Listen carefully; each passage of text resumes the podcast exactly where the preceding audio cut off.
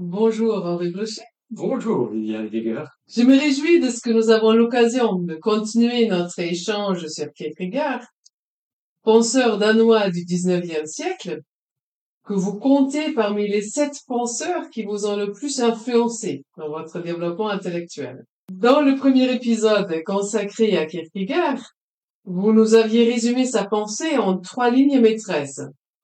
Hein, L'antithèse pensée rationnelle existence, la définition de la vérité comme subjectivité, et enfin le christianisme est essentiellement souffrance. Alors aujourd'hui, justement, nous allons revenir sur ces trois thèmes, voir quels impacts ces thèmes ont eu dans la théologie contemporaine, et justement, quelles sont ces tendances kierkegaardiennes et peut-être même des tentations kierkegaardiennes. Nous aurons l'occasion d'en parler.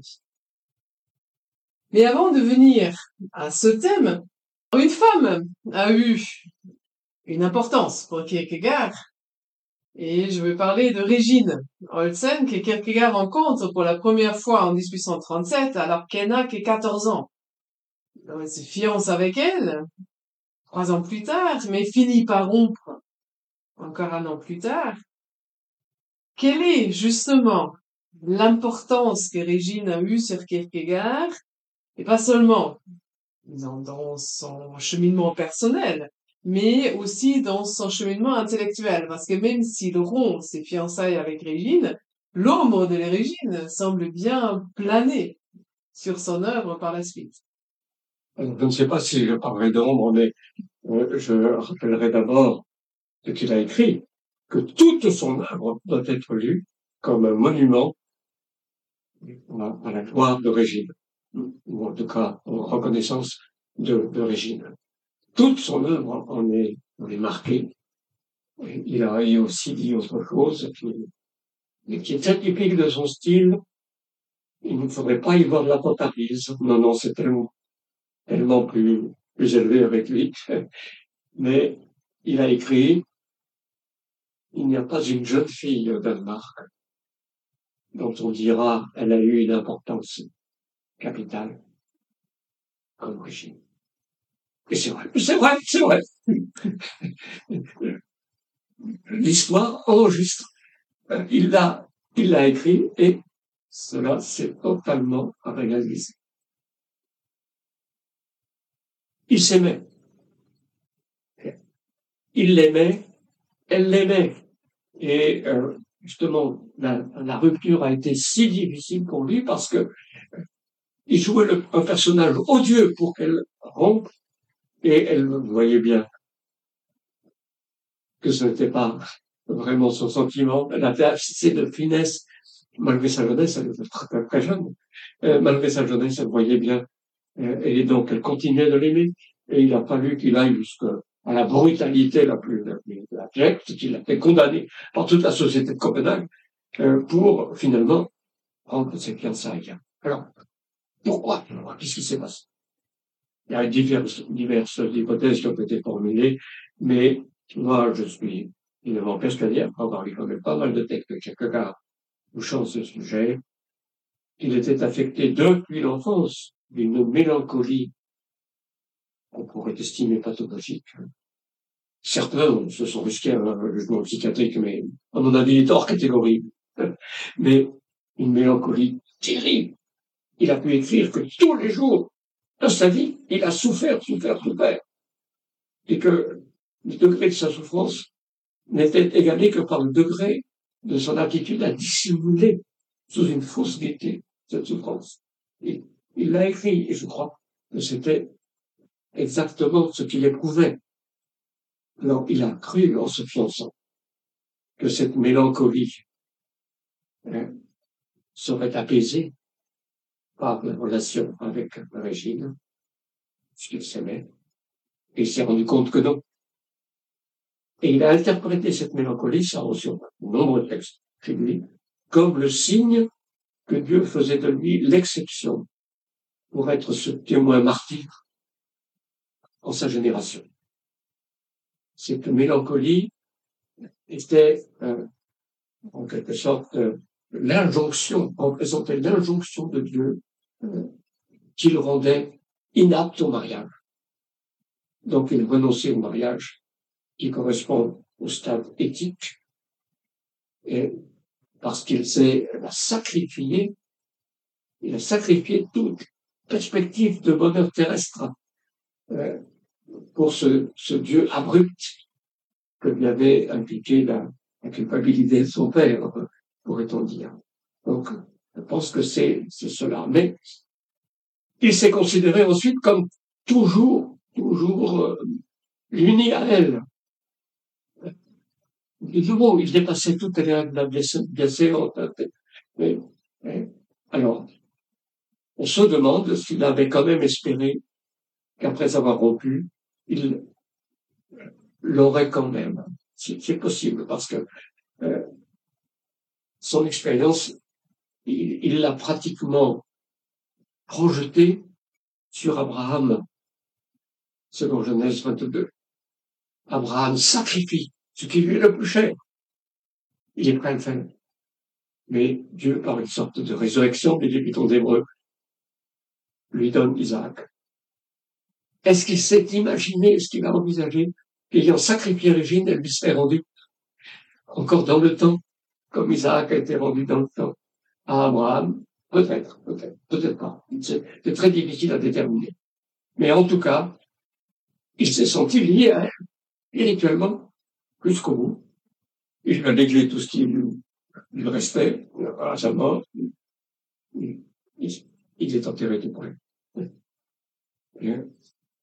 Et, euh, mais chaque fois été secoué lorsqu'elle s'est fiancée avec un autre, euh, qui est devenu gouverneur des Antilles euh, danoises, c'était pas n'importe qui, hein, Frédéric Schlegel, euh, et, quand, quand elle s'est.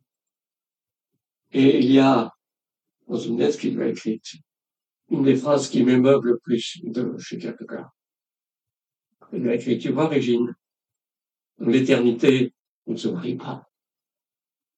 Dans l'éternité, nous serons tous les trois, Schlegel, toi et moi, heureux ensemble. La simplicité de cette foi, alors là, simplement évangélique, concernant euh, le, la béatitude qui nous est promise. Je trouve que c'est magnifique chez, chez, un homme aussi tourmenté et compliqué que j'ai là.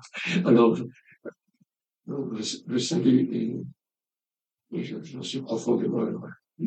Je voudrais vous poser une question qui trotte peut-être dans la tête de l'un ou de l'autre de nos auditeurs pourquoi s'intéresser à Kierkegaard? Qu'est-ce qu'à ce Danois qui a vécu il y a maintenant deux siècles qui fait que nous devrions encore nous intéresser à lui? Deux raisons me semblent nous y conduire. Euh, d'abord, la richesse de sa pensée, de sa méditation biblique. Euh, certainement, il n'est pas en maître à suivre, mais d'ailleurs, il ne s'est pas présenté comme tel mais il est un formidable éveilleur. Il, il éduque et intensifie la sensibilité à l'égard de choses que nous risquons toujours de, négliger dans notre lecture de la parole de Dieu. Donc, je pense que euh, la, la, profondeur de la pensée de Søren Kierkegaard euh, est, vraiment une raison qui, qui nous pousse à nous intéresser à son œuvre. C'était un des plus grands génies de l'histoire de l'humanité. Euh, il a voué sa vie à ce qu'il a euh, compris de l'Évangile, à la, à, la, mise en valeur de ce qui était à, ses yeux complètement oublié, négligé la vérité de l'Évangile, Rien que cela, je pense, doit nous conduire à nous intéresser à son œuvre. Et puis en second lieu, il a exercé sur la théologie, surtout de, de la première moitié du XXe siècle, en gros de 1920 à 1960, il a exercé une influence très très forte. On peut dire que la théologie dominante du côté protestant, en tout cas, euh, a été kierkegaardienne dans cette période-là. Alors il en reste forcément quelque chose, et euh, donc cela aussi pour que nous soyons en mesure de, bien apprécier les écrits des théologiens plus récents que lui, euh, nous, nous est indispensable. Alors, le philosophe français Paul Ricoeur a qualifié de maître de soupçon les trois grands philosophes athées du XIXe siècle, hein, Freud, Marx et Nietzsche. Alors, Kierkegaard n'est pas athée, hein, loin de là. Doit-on néanmoins l'ajouter au rang des trois grands pères spirituels du XXe siècle? Et justement, est-ce qu'il est aussi un maître euh, de soupçon ou est-ce que justement c'est une autre influence? Alors, à mon avis, ce n'est pas un maître des soupçons. Le maître des soupçons, ça s'applique à des auteurs qui ont développé une herméneutique qui, à partir de, du vécu conscient euh, des individus ou des groupes, ont cru pouvoir déterminer des, des, facteurs inconscients plus importants encore, plus déterminants, mais euh, qui devaient être mis en valeur alors qu'on les avait euh, négligés. Ce n'est pas comme ça que les choses se présentent chez quelqu'un. Ce n'est pas d'abord un hermène, euh, me semble-t-il. Et je ne vois pas chez lui du soupçon, je vois chez lui de, de la dénonciation très très ouverte et vue euh, alors avec des stratégies indirectes pour déjouer les, les résistances, pour euh, contraindre en quelque sorte ses contemporains à faire face à la, réalité euh, qui, pour lui, euh, rejaillit du, christianisme. C'est, le grand éveilleur et dénonciateur. Bien plutôt. Des pères spirituels pour bonne partie du XXe siècle, oui, puisqu'on le désigne classiquement comme père de l'existentialisme. Donc, euh, il me semble que là, son influence, qui a mis du temps à percer, il a eu une influence forte quand même. Quelques disciples, très, très peu nombreux, mais, euh, il a secoué toute la ville de Copenhague. Euh, il a, eu donc euh, une influence de personnage public considérable dans sa ville, mais le Danemark est un petit pays avec une langue qu'on ne parle pas d'ailleurs, il est resté pratiquement inconnu, sans, influence pendant plusieurs générations euh, après sa mort. Il a été redécouvert au début du XXe siècle.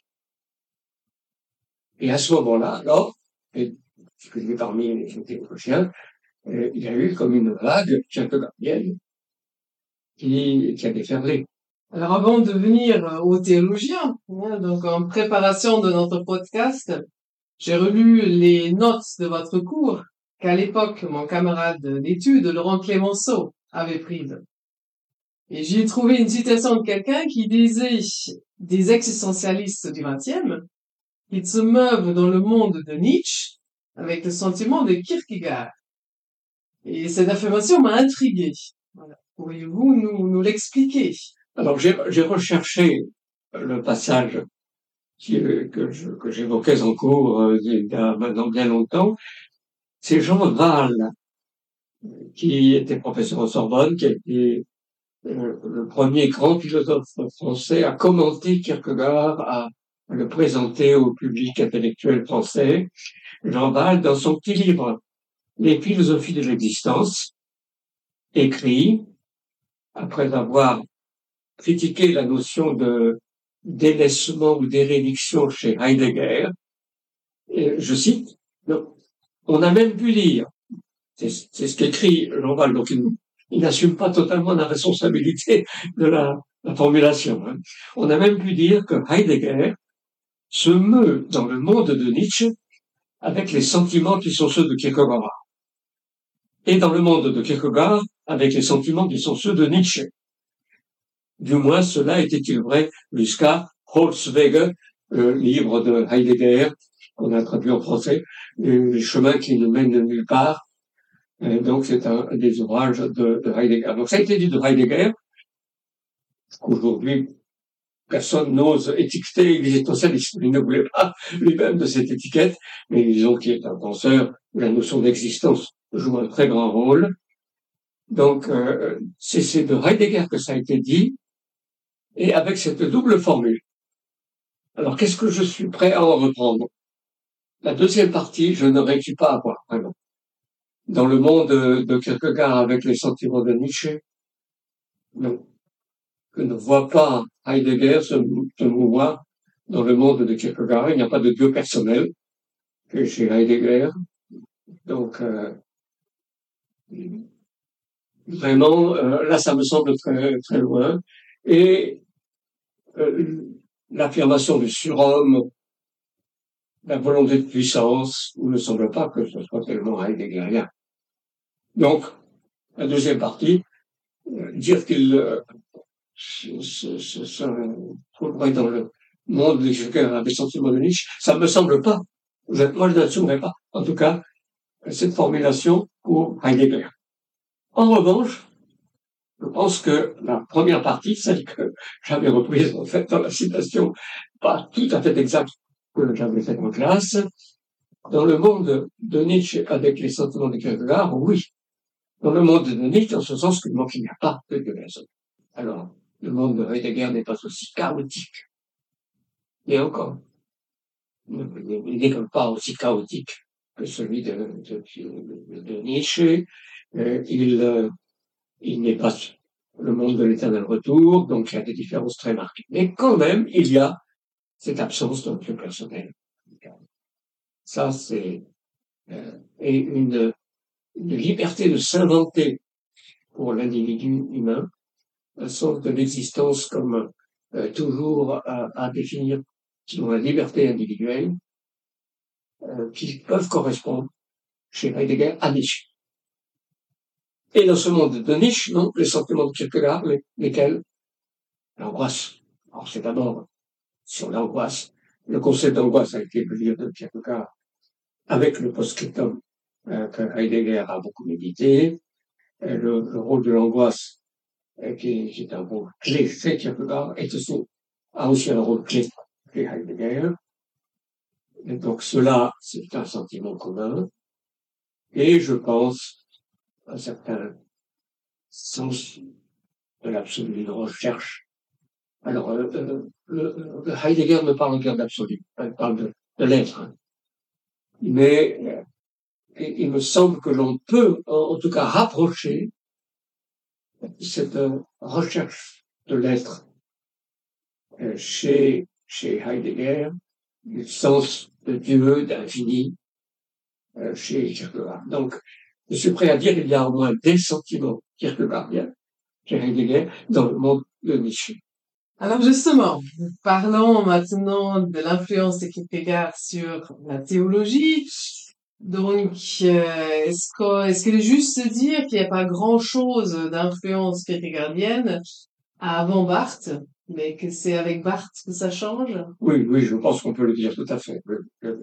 Et Barthes quand il devient barthien, parce qu'il y a une période, hein, jusqu'à la quarantaine, après il a presque 40 ans, euh, où il était euh, euh, libéral, tendance christianisme social, on l'appelle le pasteur rouge, là, et, et, avec euh, donc euh, divers, divers intérêts, mais le barthisme n'avait pas émergé. Donc c'est essentiellement juste après la Première Guerre mondiale que Barthes est devenu célèbre, et en particulier par la publication de son commentaire de l'Épître romain, qui a, qui a connu deux éditions. Là, c'est la deuxième édition, très différente de la première, qui est considérée comme l'édition décisive, déterminante. Et dans sa préface, il dit que c'est un système qui est entièrement basé sur la, la différence qualitative infinie entre le temps et l'éternité de Kierkegaard. Donc, Barthes, dans cette préface, se réclame très ouvertement de Kierkegaard et, et tout spécialement de cette euh, antithèse que nous avons évoquée. Donc je sais bien avec lui que ça commence. Et cette antithèse, c'est biblique Pour poser une question un peu, disons peut-être naïve, directe. Je ne crois pas. Je crois que chez Barthes à l'époque, euh, nous allons pouvoir parler de l'évolution de Barthes, euh, chez Barthes à l'époque, il y a une sorte de confusion qui, qu'on peut, faire apparaître par quelques citations. Je ne les pas disponibles maintenant, mais euh, entre la condition de créature et la condition pécheresse. Euh, il oppose le, le, Dieu saint et avec son jugement euh, à la créature, semble-t-il, comme telle, ou presque comme telle, parce qu'il confond délibérément la la créaturalité, si vous voyez ce, terme, et le péché. La différence qualitative infinie, voilà, voilà ce qui compte. Dieu s'oppose au monde. Alors, si la thèse a eu tant de succès, c'est aussi que pour la société germanique de ce moment-là, la défaite de 1918, après la Première Guerre mondiale, euh, avait amené une crise terrible. Euh, la théologie de Bach a d'abord pris comme nom théologique de la crise, avec le sens de crisis jugement euh, calmo-grec. Donc c'est la société euh, allemande s'est sentie sous le jugement de Dieu et la, théologie de Barthes a interprété ce sentiment euh, parce qu'il n'y a pas eu seulement la défaite, la guerre qui a prêté Versailles, euh, si pénible, mais il y a eu la Révolution, euh, l'Empire des faits, euh, été, c'était vraiment euh, un bouleversement très très négatif. Je, je, je, pense que c'est ainsi qu'il faut se passer, mais que c'est pas tout à fait public, effectivement. Que c'est même pas du tout public de comprendre création et, et péché. Je veux dire quand même que dix ans plus tard, Barthes va dire, quand je relis le, commentaire du Victor Romain, c'est un autre homme. il exagère la discontinuité, mais il a précisément essayé de se défaire de ce dualisme kierkegaardien qu'il avait affiché euh, au début. Oui, et si Barthes donc euh, délaissé ou a essayé de délaisser l'influence kierkegaardienne, euh, elle s'est renforcée et maintenue chez d'autres Oui, je pense qu'on peut dire que Bultmann, Rudolf Bultmann, euh, qui euh, l'a accompagné en, ses débuts, mais quand même toujours en tenant quelques distances. Euh, il ne suivait pas Barthes en disciple. Et il a beaucoup moins réagi contre le libéralisme de, leur maître commun. Mais que Bultmann a été très très marqué par Kierkegaard. Alors il a été marqué par Kierkegaard et par Heidegger, dont il était collègue à Marbourg, euh, donc, euh, euh n'a pas subi seulement l'influence de Chibula, mais il l'a subi et il n'a pas voulu s'en défaire. Et Paul Tillich, tous les trois, Buchmann, Heidegger et Tillich étaient ensemble à la même université, pas très très longtemps, mais ils ont discuté. Euh, et, et, Paul Tillich a, dans une synthèse plus vaste, et, et où il a voulu assumer aussi la grande tradition euh, platonicienne, néoplatonicienne, euh, scolastique, etc., euh, a fait place à l'apport de Kierkegaard. Donc, nous, avons effectivement les, les, trois plus grands noms de la théologie protestante en dehors du courant strictement évangélique, de cette partie du XXe siècle, et qui ont tous les trois subi la marque de Kierkegaard. Justement, laissons de côté Barthes parce que j'espère que nous aurons l'occasion de revenir plus longtemps sur, euh, sur Barthes. Euh, si on parle donc de Gutmann et de Tillich, euh, quels sont les thèmes majeurs kierkegaardiens, justement, qu'on trouve chez ces deux théologiens? Alors, en ce qui concerne Gutmann, c'est le plus clair. Pour Tillich, ça va être plus difficile à, quand même à, à expliquer. Mais pour Gutmann, euh, je pense qu'il y a deux, deux, deux, thèses caractéristiques qui peuvent être immédiatement mises en avant. Il y a la conservation de. Euh, c'est une grosse part de, la méditation philosophique et idéologique de Kierkegaard que l'instant est, est, le lieu du contact, alors de ce contact, qui est un entre le temps et l'éternité, mais euh, l'instant, c'est l'éternité dans le temps. Parce que c'est à ce moment-là que, euh, que la décision du total engagement, l'appropriation subjective euh, et le renoncement donc à tout le terrestre sont, sont concentrés. Euh, or, chez Mann, vous retrouvez euh, ce, cette place de l'instant, le kérigme, la prédication, nous touche, et c'est l'instant de la décision qui permet d'accéder à l'existence authentique, selon, selon Buchmann. Donc, cet instantanéisme est un trait qui est caractéristique de Buchmann. Pas, pas, et à mon avis, ça vient en grande partie au moins de, de part. Et puis l'autre aspect, c'est euh, la vérité subjectivité. Euh, Gutmann ne le dit pas exactement dans ces termes, mais ça revient au même.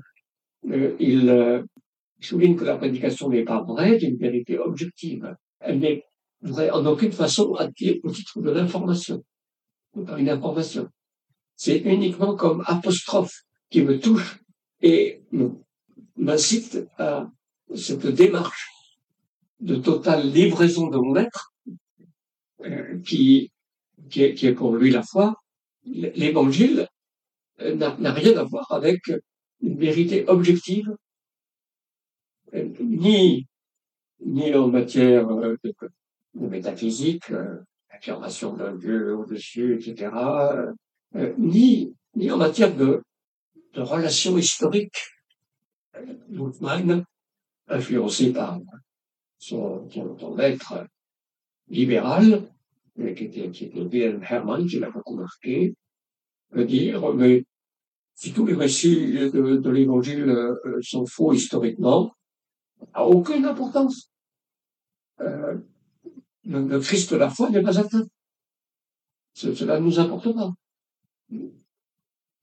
Euh, cela correspond à la thèse sur euh, la vérité comme pure subjectivité, comment de l'engagement, le, ce thème du comment opposé au quoi, euh, il, est, il est présent chez Gutmann. Et, à mon avis, il vient en grande partie de Kierkegaard. Donc, euh, chez, chez Gutmann, les traits kierkegaardiens sont, sont présents. Alors, je me demande, là, c'est une question pour laquelle je n'ai absolument pas de réponse. Si chez Boutman, il y a eu aussi ce qui était présent, alors indubitablement chez Kierkegaard, quand même une piété personnelle. Parce qu'on est obligé avec ces, ces théologiens modernistes de euh, d'accepter l'idée d'une sorte de schizophrénie, de séparation entre la doctrine qu'ils professent et quelque chose de, de profond, de réellement spirituel en eux. C'est, c'est pas exclu en tout cas. Je, je, me rappelle une remarque le Jésus de Goodman qui m'a frappé. À un moment, il, de ce livre, donc il traite de, de Jésus, il évoque la question et la, et la vie de prière de, de Jésus. Et là, il y a une remarque qui montre une sensibilité à vivre Nul n'a le droit de poser cette question. Nul n'a le droit de s'interroger sur la vie de prière d'un autre. Il y a une, une réaction civile qu'atteste cette phrase euh, de Gutmann que je me dis ça peut signifier qu'il avait en lui quelque chose de profond, mais qu'il ne laissait voir à personne. il ne voulait laisser voir à personne. Quand il prêchait, il y avait du monde. C'était ceci. Donc, Bookman, est-ce que chez Bookman, il y a eu aussi, comme chez Kierkegaard, une, une appropriation personnelle, réelle. Je ne l'exclut pas. Mais sa théologie, elle, je pense qu'elle, elle a été destructrice. Mais vous voyez la, la différence que je peux opérer. Alors, je ne sens pas la même chose chez Tillich du tout. Tillich, c'est une grande synthèse et euh, ce n'est pas l'élément Kierkegaardien qui en est l'élément clé. Euh, il est corrélé à d'autres. Bien sûr, il n'y a pas chez, chez davantage de, de reste d'orthodoxie que chez Mouvement, hein, peut-être encore moins. Mais, mais euh, il y a il y a chez lui des thèmes qui peuvent se, se, se rapporter à cette euh, euh, vision kierkegaardienne de la liberté qui se réinvente. Il y a l'ambiguïté de l'histoire, le, le, fait que nous n'avons dans, dans le cheminement historique aucune sécurité auquel nous, nous raccrocher. Euh, là, c'est un thème qui nous tient. Et, et, et je pense qu'on peut rapprocher d'une influence euh, kierkegaardienne. Et le troisième thème euh, important chez Kierkegaard que vous avez euh, énoncé euh, dans le dernier podcast, donc le christianisme comme essentiellement souffrance. Est-ce qu'on trouve quelque chose de ce thème-là chez Bultmann ou Tilly? Non, je ne pense pas. Il me semble que vraiment, euh, cette, cette étroitesse qui est le chemin, on ne retrouve pas du tout chez les théologiens du XXe siècle. Je ne peux rien me rappeler qui soit euh, de cette ligne. C'est, c'est peut-être chez un autre, alors, beaucoup plus proche du christianisme évangélique, sans être qu'il était un christianisme évangélique euh, à notre sens euh, complètement, mais chez Bonhoeffer, Isaac Bonhoeffer. Chez lui, dans sa méditation du cerveau sur la montagne, il y a des accents kierkegaardiens sur cette euh, nécessité du renoncement, de porter sa croix. C'est la vocation du chrétien dans le monde. Oui. Et, et il a été martyr. Oui, et aussi le thème euh, de la grâce à bon marché. Oui, c'est ça, la dénonciation de la grâce marché. Oui, oui, tout à fait. Alors, venons maintenant justement à la théologie évangélique hein, du, du 20e. Est-ce qu'on trouve des thématiques épéradiens, donc chez des auteurs euh, évangéliques ou proches du mouvement évangélique? Oui, il me semble très peu. Il me semble qu'il y a euh, très peu d'influence et, et, je verrais comme euh, influence principale chez certains, mais c'est une aile, une aile qu'on peut appeler d'autres si on veut, euh, du mouvement évangélique, d'évaluation de, de, la doctrine comme norme objective, avec un accent sur l'expérience personnelle, l'appropriation. Alors ça n'atteint pas l'intensité euh, kierkegaardienne, pas du tout, mais je pense que c'est une tendance qu'on observe réellement, parfois au nom de la modernité tardive ou de la postmodernité, comme disent ceux que j'ai entendus. Mais euh, je pense que l'influence de Kierkegaard peut-être un peu lointainement en cause. Donc il y a cet élément-là, mais autrement, je ne vois pas euh, grand, chose qui corresponde à, à une influence de Kierkegaard. Il ne me semble pas qu'il soit grandement lu. Alors, il y a une renaissance barthienne fin du, fin du 20e, début du 21e siècle, essentiellement dans le monde anglo-saxon. Je, je n'ai pas perçu cela euh, en France, par exemple. Mais cette renaissance barthienne n'insiste pas, me semble-t-il, quand même sur les éléments les plus kierkegaardiens. Est-ce que dans la notion de foi, qu'on trouve euh, parfois, disons. Est-ce qu'il y a là, bon, peut-être pas les influences kierkegaardiennes, mais euh, peut-être un peu les mêmes, euh, pas les mêmes malentendus, donc euh, de la foi comme opposée aux preuves, justement comme absence de, de certitude, la foi comme risque?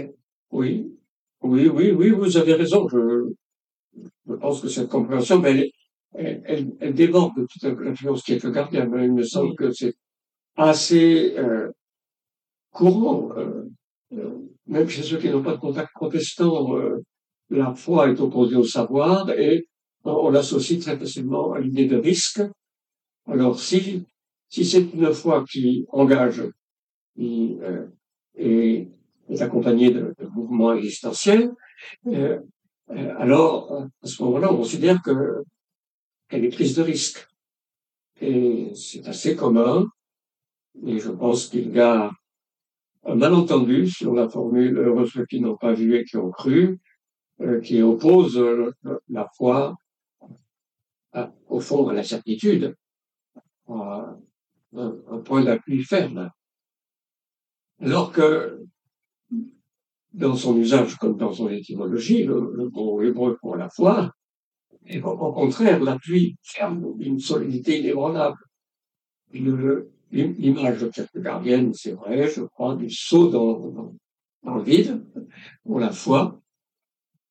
Si j'ai, il s'agit de s'engager totalement, de, renoncer à toute sécurité. Aucune vérité objective sur laquelle s'appuyer. Hein. Euh, l'image du saut dans le vide, s'oppose à l'image biblique qui est la construction sur le roc. Son refuge est construit sur le roc. Ça me semble vraiment très, très typique dans le domaine des métaphores, euh, une telle, opposition. Donc c'est vrai que le mouvement évangélique lui-même est, est touché par cette, méprise sur la notion de foi. Mais je pense que l'influence de quelqu'un n'est pas directe. Effectivement, euh, maintenant je, je voudrais juste vous pousser un peu plus loin donc sur ce thème donc de la foi comme risque, la foi comme opposée à la vue. Alors, on a quand même, euh, disons, cette impression, en tout cas, il y a certains textes bibliques hein, qu'on pourrait lire dans ce sens-là, que moins on a d'appui, moins on voit, plus fou à exercer la, la foi. citer la parole, effectivement, euh, du ressuscité à Thomas, hein, donc heureux euh, qui croit sans avoir vu, comme un reproche formulé à Thomas qu'il a refusé, disons, de, de croire sans voir. Justement, comment est-ce que vous, vous articulez cela pour éviter justement cette méprise euh, sur la foi comme prise de risque? Alors, je remarque d'abord que je, supposer un reproche adressé à Thomas euh, euh lorsqu'il avait dit qu'il ne, croirait pas, qu'il ne, ne voyait pas, qu'il ne touche pas le Seigneur Jésus ressuscité, euh, mais il n'y a pas de reproche formellement adressé à Thomas. Jésus se présente à lui, euh, lui dit de, vérifier, lui dit parce que tu as vu, tu as cru. Quand, quand Thomas, dépassant la simple évidence des marques de sa crucifixion sur le corps ressuscité de Jésus, s'écrit mon Seigneur et mon Dieu. Jésus lui dit, parce que tu as cru, parce que tu as vu, tu as cru. Et donc, il y a une relation positive. qui la on peut reconnaître dans cette construction de phrase. Et Jésus ensuite ajoute, heureux ceux qui n'ont pas cru, et ceux qui n'ont pas et qui ont cru le, croiront par le témoignage des apôtres, par le témoignage des témoins oculaires que Dieu, dans son plan, euh, a suscité précisément pour que la foi soit possible chez un très grand nombre de ceux qui n'ont pas vu le Seigneur ressuscité dans son corps. Donc, euh, je, je, pense qu'il ne faut pas euh, trop, trop, trop glisser de ce texte à des conclusions euh, qui opposent la foi et la vie. Et il me semble plus biblique de dire qu'il y a une mesure qui convient. J'ai été ces dernières années, mais assez, assez récemment, peut frappé quand même par l'importance du thème de la mesure, spécialement dans, dans l'Épître aux Éphésiens au chapitre 4, on mesure, la mesure du don de Christ, la mesure. C'est la mesure mesurante. Et ça, c'est répété trois fois. Enfin, c'est répété deux fois, c'est trois fois dans ce chapitre. Je pense que c'est un thème important. Il convient à la créature euh, d'être soumise à une mesure divine. Et Dieu, par rapport à la foi, donne la mesure qui convient des signes, euh, des preuves, le mot preuve est employé dans l'Écriture, pour la résurrection de Jésus, des témoignages fiable. Il y a une juste mesure. Alors vouloir se passer de la mesure, c'est, me semble-t-il, finalement euh, absolutiser euh, la, la créature. Euh, c'est déjà euh, altérer le juste rapport entre la créature et son Dieu. Et, et, je crains qu'en un sens, ils sont arrivés à quelque part. Son antithèse est tellement absolue entre le, temps et l'éternité, entre l'infini et le fini, que euh, il, ne voit que le renoncement total et il, euh, euh, il parle de la contradiction du paradoxe et il ne voit pas que pour la créature, la, mesure est, est, vitale selon le plan de Dieu. Et il en est ainsi pour, pour la foi. Jésus dit, croyez à cause de ses signes, croyez à cause de ses œuvres. Jésus ne demande pas un saut dans nulle part.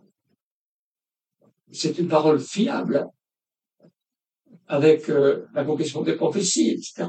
Donc, euh, je, pense qu'il y a facilement dérapage à ce propos. Et alors, le, le petit complément que, que j'ajoute, un concernant Kierkegaard et un autre concernant euh, euh la, la, grande diffusion du malentendu, aujourd'hui encore. Alors, concernant Kierkegaard, Kierkegaard, avec son absolutisme de l'opposition, arrive à se demander, mais il y a une... Euh, Jésus a, fait des miracles, il y croit, hein, je, crois, euh, je, pense qu'il ne, le nie pas. Il a fait des miracles, etc. Mais c'est pas le paradoxe absolu, alors.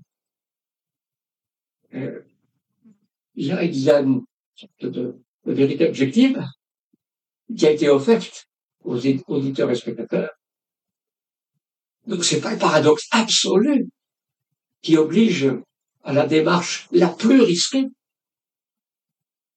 qui est, la foi. Et alors, c'est une note qu'on a retrouvée dans ses papiers, hein, c'est pas dans un livre. Il dit, je médite sur cette question et mon esprit s'y perd. Plutôt que c'est bouleversant?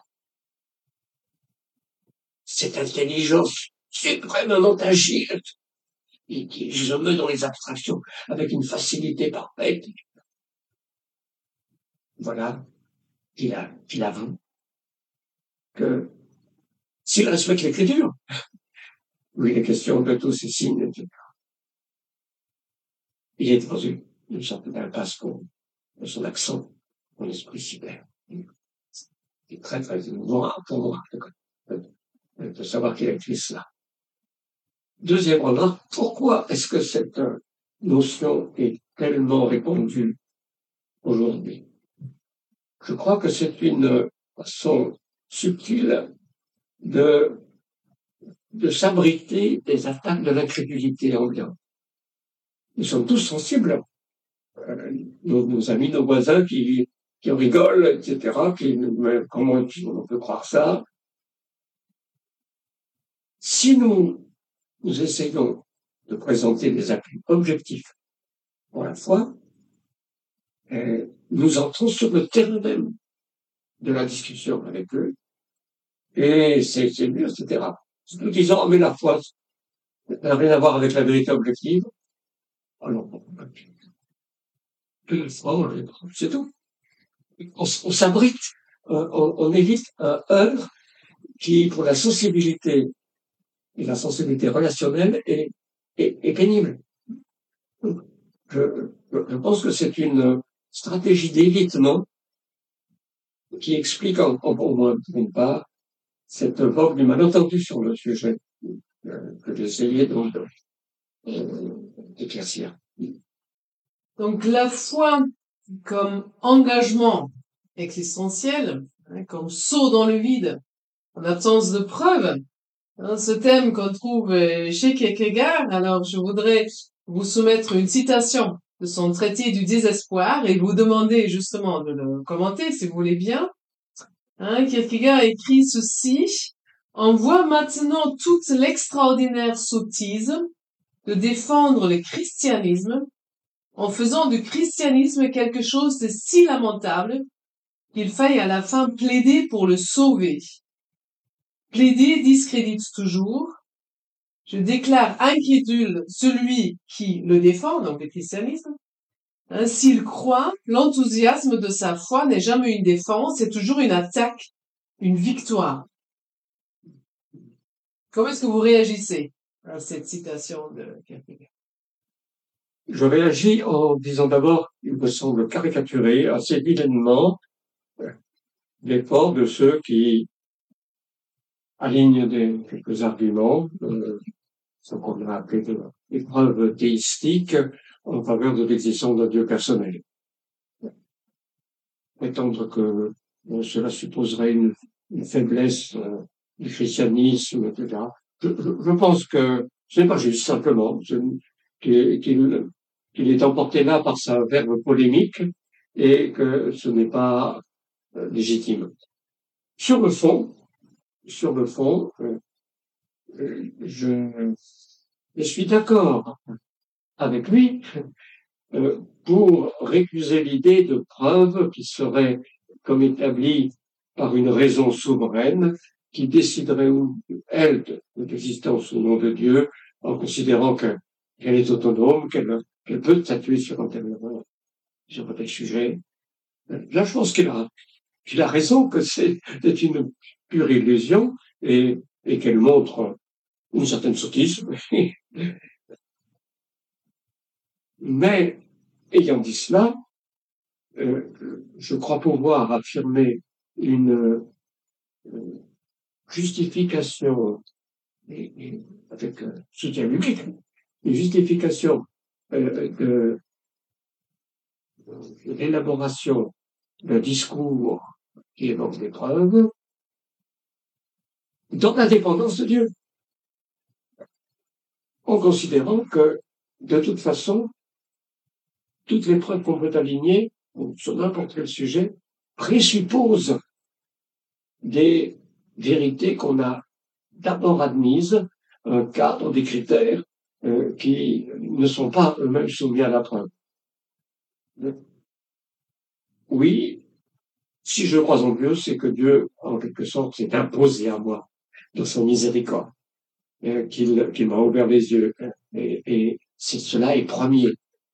Mais dans cette assurance, il est juste et bon que je fasse ressortir un certain nombre de faits qui testent plus spécialement l'existence de ce Dieu personnel euh, qui, euh, dans son œuvre, montre l'intelligence, ces perfections invisibles, comme dit l'apôtre Paul au premier chapitre de l'Épître aux Romains, qui aide ma faible foi, même si ma foi est d'abord euh, le don de Dieu, et qui s'impose à moi miséricordieusement, comme le suis toujours dans, dans, ce monde, dans la chair, etc. Je, je suis fragile, j'oublie ce que Dieu m'a montré, je, à un moment donné, je ne sais plus très bien, et il m'est utile d'avoir une mesure d'aide et les arguments que l'on développe peuvent m'assister, et cela selon Dieu. Donc il ne s'agit pas d'établir la raison en position de juge souverain et qui serait autonome, qui posséderait ses propres règles. Donc tout cela euh, doit être donné pour avoir sens. Mais euh, cela posait un discours sur les preuves, et le mot preuve est employé dans la Bible pour la résurrection de Jésus, hein, au premier chapitre de, du livre des actes. Euh, ensuite, le discours sur les preuves n'est pas pour autant dépourvu de sens et d'utilité. Euh, cette idée de mesure qui convient à la créature, cette idée-là, est-ce que nous pouvons en discerner la sagesse ou est-ce que nous devons plutôt euh, dire en tant que créature, nous nous inclinons hein, devant euh, la sagesse de Dieu, mais nous ne pouvons pas en percer un peu les, les raisons Alors, il y a deux, deux, points distincts à mes yeux. Est-ce que nous pouvons discerner la sagesse de, l'attribution d'une mesure? Alors là, il me semble que c'est pas ça convient vraiment à notre humanité. En tout cas, moi, je n'ai aucune peine à dire oui, euh, je, je, vois bien que tout dépend de la mesure dans, dans une multitude de choses de la vie quotidienne. J'aime, j'aime citer cet exemple. Quelle est la dose létale du chef de cuisine? Me rappelle maintenant, c'est 375 grammes. Voilà. Il n'y a rien qui ne soit mortel si on dépasse la mesure. On dépasse vraiment beaucoup. Notre être est, est, est soumis constamment à la mesure. Et donc, le Dieu pour la foi use d'une mesure, il me semble être euh, vraiment tout à fait en harmonie avec l'expérience légitimement considérée. Donc là, là je n'ai pas de peine. Mais la difficulté, c'est quelle est la juste mesure? Comment comment établir quel est le barème, si vous voulez, euh, de, de cette juste mesure Et là, je ne vois vraiment qu'une seule façon de déterminer cette mesure, c'est l'écriture. Si nous n'avions pas l'écriture comme parole de Dieu, entièrement fiable, qu'on nous enseignait, je ne saurais pas dire. Quel est, est-ce qu'il faut peu, beaucoup, euh, je serais absolument incapable de déterminer la juste mesure en matière de foi, des signes et appuis que le Seigneur nous accorde, mais euh, je recours à l'écriture. Se rappelle hein, à l'écriture. Je pense qu'on vient bien pour euh, pour conclure notre échange hein, autour de Kierkegaard, de son influence sur la théologie et, et peut-être des thèmes qui qui se trouvent même dans notre théologie évangélique et qui sont peut-être communs hein, avec Kierkegaard, même si euh, la, la, racine n'est pas directement euh, Kierkegaard. Mais justement, hein, en conclusion, je voudrais encore une fois vous demander une citation de Kierkegaard, mais alors peut-être pas une, mais deux. Hein. Donc une citation, si j'ose dire, euh, positive. Voilà, donc où Kierkegaard nous apporte un éclairage précieux qu'il s'agit de méditer. Et une deuxième citation qui exprime une tentation, piège à éviter. Je vous laisse choisir si vous voulez commencer par l'exemple positif ou l'exemple négatif. On souhaite souvent, c'est pas toujours le cas dans l'écriture, hein, mais terminé par le positif. J'ai quand même observé que dans le, livre des Aïs, oui, c'est le négatif qui, qui a le dernier mot, hein. solennellement, solennellement. Mais bon, vais quand même aller plutôt dans le sens de, qui convient euh, le plus souvent à notre sensibilité, donc euh, terminer par le positif, commencer par la citation euh, que j'estime moins heureuse. Alors elles viennent toutes les deux du livre qui peut être mon préféré. On n'a pas beaucoup parlé, mais euh, qui l'a intitulé La maladie à la mort, une traduction française dans la, apparue dans la collection Idées a choisi pour titre le traité du désespoir. C'est en fait une doctrine du péché. Voilà, à la manière de Kierkegaard. Et le péché qui est analysé comme désespoir. Toutes les formes du désespoir la volonté désespérée d'être soi-même, la volonté désespérée de ne pas être soi-même, et avec de, multiples formes, il y a une analyse prodigieuse. Euh, pourquoi maladie à la mort C'est une allusion euh, au chapitre 11 de, l'évangile de Jean. Lorsqu'on vient dire à Jésus que Lazare est sur le point de mourir, Jésus dit à ses disciples, cette maladie n'est pas à la mort et les armeurs de Jésus tardant à, se rendre la nuit. Et euh, quelque dire, si, si cette maladie physique qui a conduit à la mort de Lazare n'est pas la maladie à la mort, quelle est la maladie à la mort? La maladie à la mort, la vraie maladie à la mort, c'est le péché. Et le péché, c'est le désespoir de ces diverses formes. Donc c'est une analyse très forte. Alors il y a euh, les éléments les plus positifs et les plus négatifs du, du dans, dans cet ouvrage. qui est mon préféré, comme je l'ai dit, parce que ils sont vraiment le positif, mais je commence par le négatif, donc, page 239, dans l'édition des collections idées. Il évoque le scandale, ceux qui euh, trouvent en, Jésus la pierre d'achoppement et ne croient pas en lui et sont en perdus. Il dit à ce moment-là, le scandale, non, il, Dieu, n'en peut abolir la possibilité. Impuissance de Dieu même, cette impuissance de Dieu, même le voulut-il, à faire que cet acte d'amour ne tourne pas pour nous à l'exact opposé à notre extrême misère. Il parle de l'impuissance de Dieu parce qu'il absolutise cette liberté humaine à laquelle il fait appel pour, l'exigence de l'engagement. Nous sommes devant la difficulté évoquée tout à l'heure, le, le sens de la grâce, dans laquelle nous nous reposons, justement parce que notre, notre décision n'est quand même pas l'ultime, ni première ni dernière. Dès avant la fondation du monde, nous avons été élus par Dieu, et euh, c'est la grâce de Dieu qui opère en nous de vouloir le faire. C'est cela qui nous donne repos, même quand l'appel doit donne-nous voir. voilà. Il affirme une absoluité du vouloir humain, puisqu'il dit, c'est son expression même, impuissance de Dieu dans ce passage. Ça, c'est la situation négative, malheureusement, Et cette forte absoluité qui ne convient pas de la créature. Mais il y a une autre formule qui, revient dans le livre, qui est celle à laquelle on aboutit dans la foi, la réconciliation. Et là, là, c'est bon. Voici donc la formule, page 59, qui décrit l'état du moi quand le désespoir en est entièrement extirpé, et quand péché dit, en s'orientant vers lui-même, en voulant être lui-même, le moi plonge à travers sa propre transparence dans la puissance qu'il a posée. Cet enracinement, cette dépendance radicale en lui, le moi subsiste, plongeant en Dieu.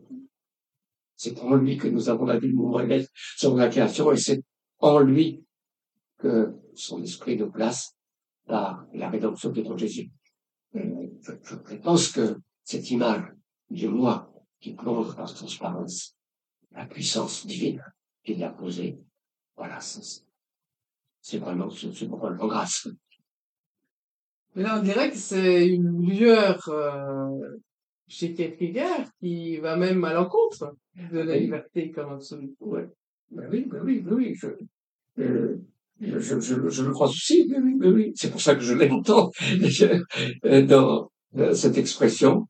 Alors on a parlé, on a parlé, hein, je ne suis pas le premier à avoir remarqué ces citations, d'un certain augustinisme dans la maladie mortelle dans ce livre-là, par contraste avec d'autres livres ce sens de la grâce augustinien, dont nous avons parlé à d'autres reprises, oui, il y a quelque chose qui, en, qui se retrouve dans ce livre-là. Mais malheureusement, à la fin du livre, il y a ce petit texte tellement pélagien sur euh, l'impuissance de Dieu à, à mouvoir notre volonté. Hein. Mais, mais euh, euh, il y a donc les deux éléments dans ce livre même. Vous pourriez peut-être relire la deuxième citation parce qu'elle est tellement dense que je pense avoir le coup de la, de la réentendre. Voici donc la formule qui décrit l'état du moi quand le désespoir en est entièrement extirpé.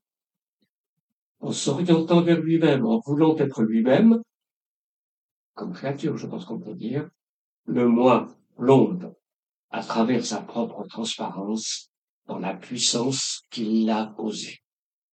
Merci, euh, Henri Blocher, encore une fois, pour nos échanges. Je vous dis Dieu voulant. À bientôt. À bientôt. Merci.